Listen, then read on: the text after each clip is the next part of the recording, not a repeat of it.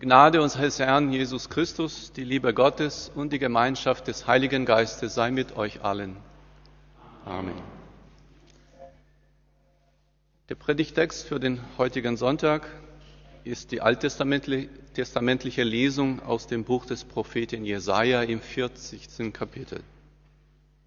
Die Gemeinde kann sich setzen.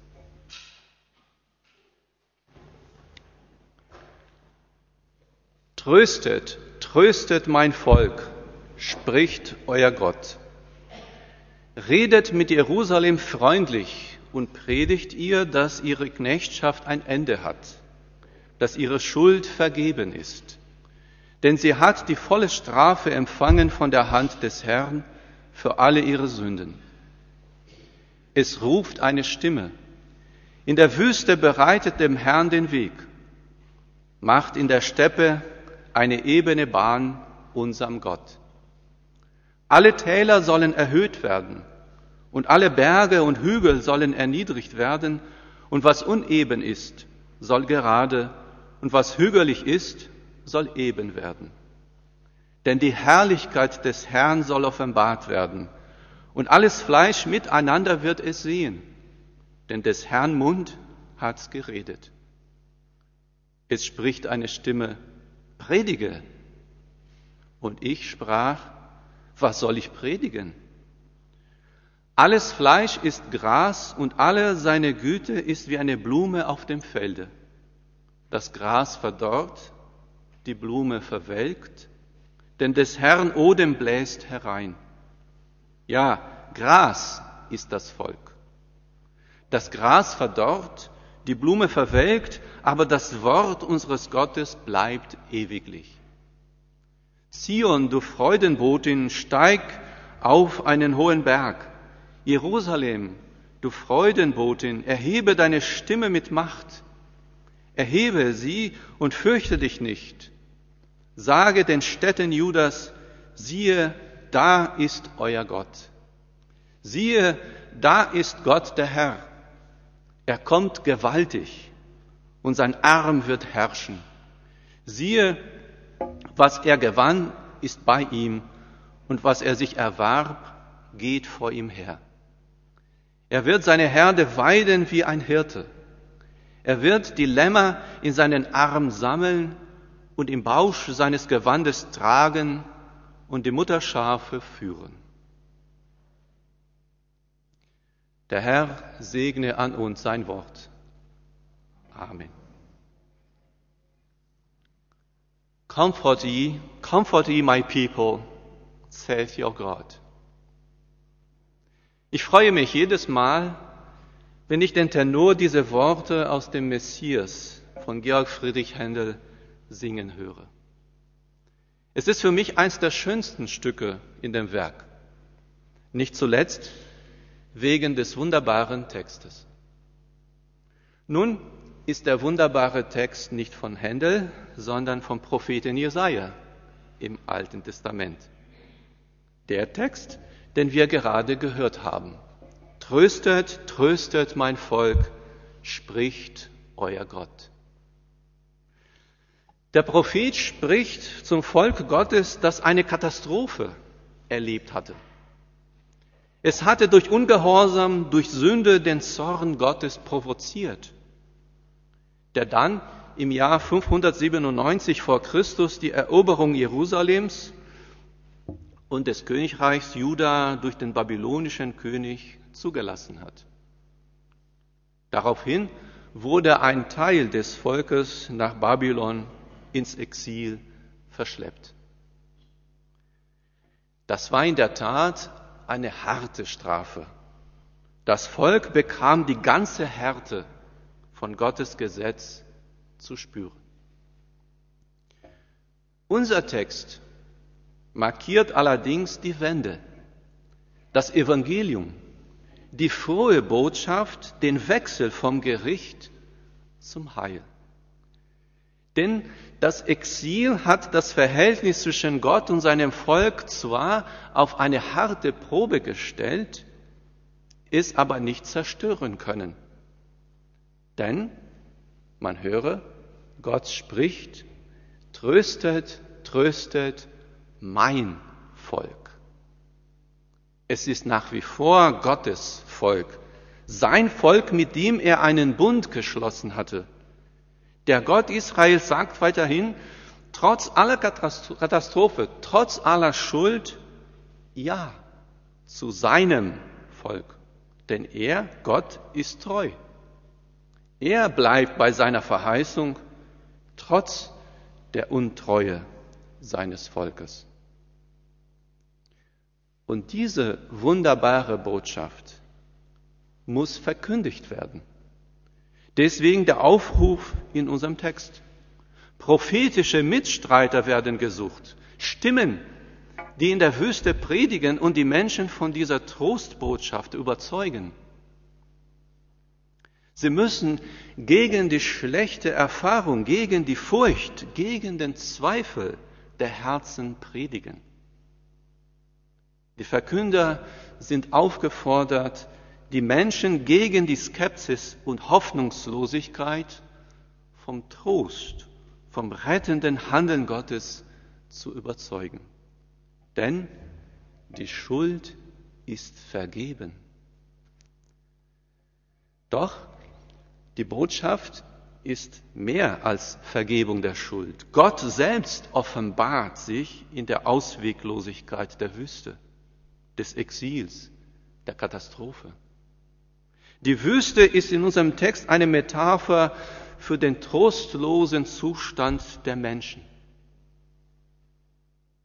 Die Aufforderung zum Bau eines ebenen Weges in der Wüste, um die Ankunft der göttlichen Herrlichkeit vorzubereiten, meint nichts anderes, als dass sich das verwüstete und ausgetrocknete menschliche Herz erneut an Gott und seinem Heilswillen orientiert.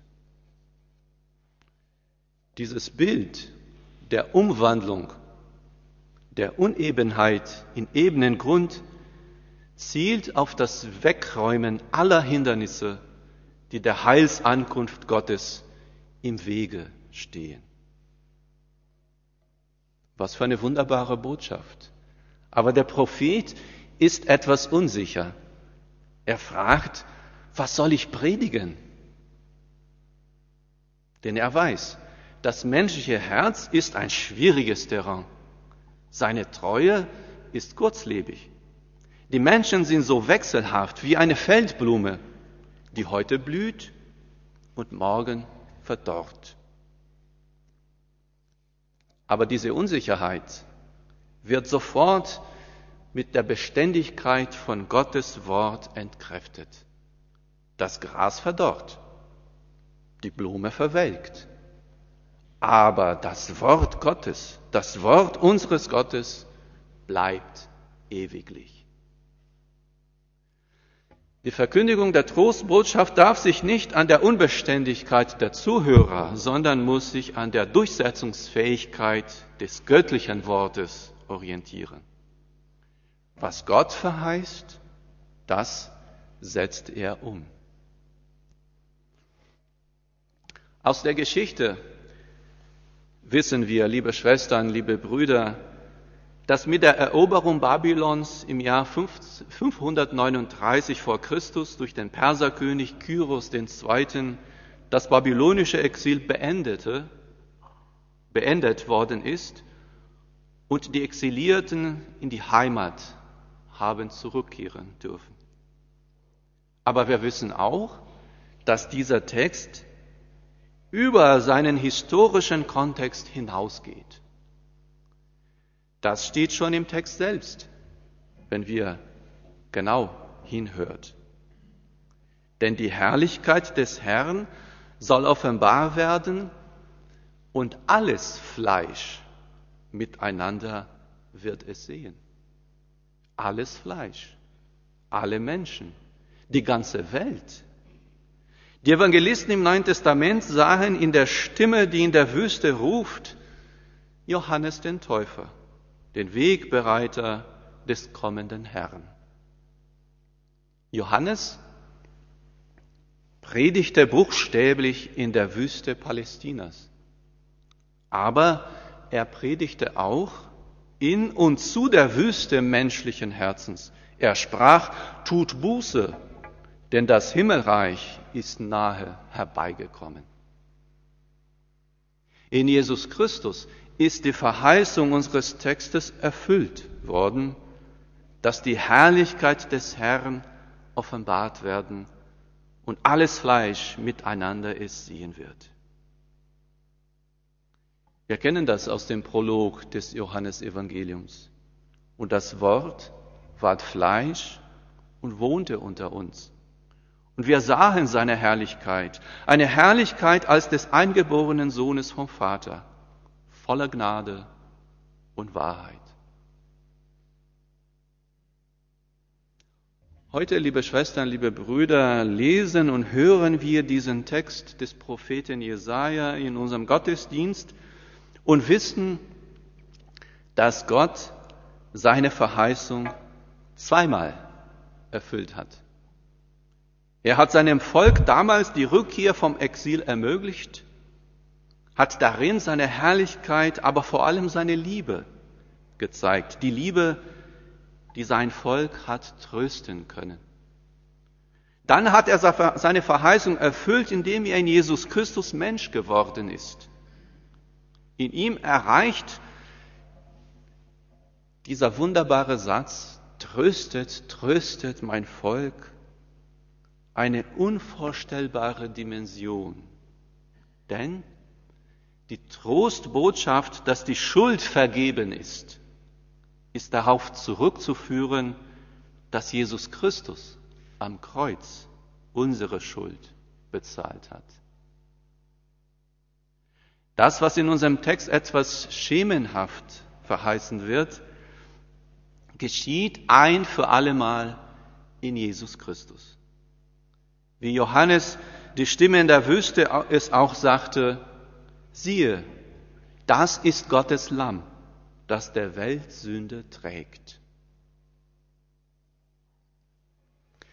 Doch einmal mehr, liebe Schwestern, liebe Brüder, lässt sich unser Text nicht in die Schranken der Geschichte verweisen. Tröstet, tröstet mein Volk ist keine Botschaft, die sich mit der Rückkehr der Exilierten im Alten Testament und mit der Vergebung unserer Schuld am Kreuz Jesu Christi abschließen lässt. Es geht weiter. Die Trostbotschaft unseres Textes gilt auch der ganzen Menschheit heute. Die Wüste unserer Welt ist nicht das Letztgültige in der Geschichte. Die menschliche Schuld heute hat nicht das letzte Wort, auch nicht die strukturellen Sünden dieser Welt, denn dort, wo Menschen sind, bauen sie sündige Strukturen auf.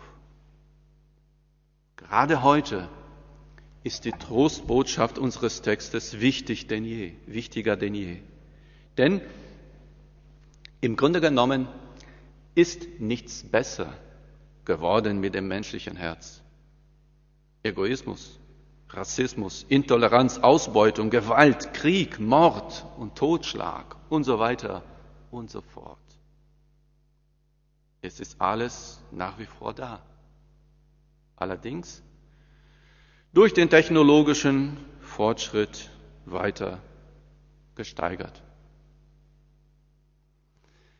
Doch genau in dieser Wüste beauftragt Gott weiterhin die Stimmen, die predigen sollen.